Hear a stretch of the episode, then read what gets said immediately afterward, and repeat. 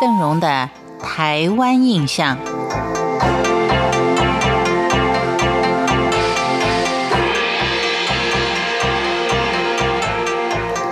当我们聊到新庄的开发史的时候呢，对于听州共生胡卓游，他对于新庄的贡献可以说是相当的大。主要原因也是因为他相当舍得捐献他的家产，除了有捐明治书院之外，还捐了新庄的关帝庙、五谷的西云寺。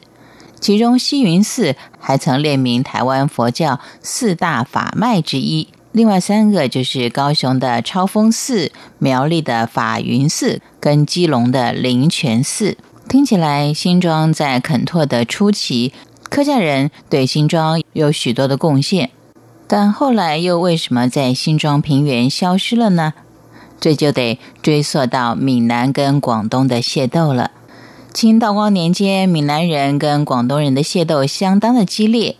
原住在新庄的广东人在失败之后，举家就移往了中立，从此新庄就看不到客家人的踪迹，唯有一座三山国王庙为客家人那段奋斗史做一个见证，也形成在闽南人社会当中有客家庙的一个奇特的景象。事实上，台北县最早就是以客家人为主。清乾隆初年，闽南人大量的进入，闽南人跟广东人的械斗，使得客家人就慢慢的往北迁移，到了桃园、新竹、苗栗山区等地，重新来建立他们的家园。所以到现在呢，在莺歌树林山家，还可以看到很多客家人的祖坟。所以许多的客家人在清明节仍然会返回祖地去扫墓的。清乾隆中叶一直到嘉庆的末年前后，大概有六十年，可以说是商贾聚集，号称台湾北部第一大街市的新庄。但是它的命运跟许多船运起家的乡镇也是相同的，河床慢慢的淤浅，水运的功能消退了。在西元一八九零年，新庄县城就移到现今的蒙甲，也就是所谓的万华。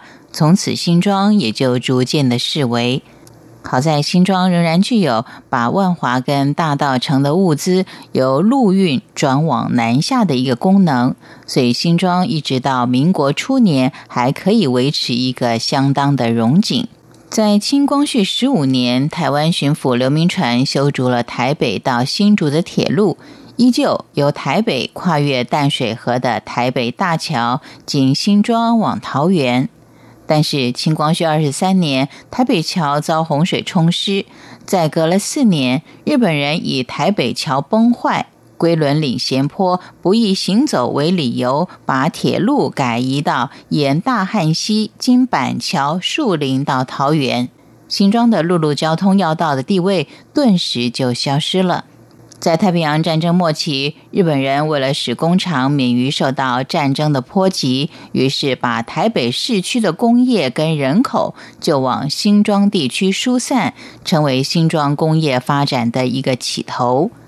台湾光复之后，政府就积极辅导变更农地为工业用地，新庄街区一带仍然以延续日据时期的传统食品工业为主。其他地区，特别是纵贯公路沿线，包括新兴的三重市，就是以纺织、化学、金属、机械等工业为主。由于工商业发达，新庄逐渐又成为台北第一大的卫星工业都市。所以，我们说新庄因为它的航运所带来的繁荣商业，转型成为了一个新兴的工业都市。其经过就是这样来的。在今天的节目当中，为您介绍的就是新庄的开发史。感谢您的收听，我是邓荣，台湾印象，我们下回见。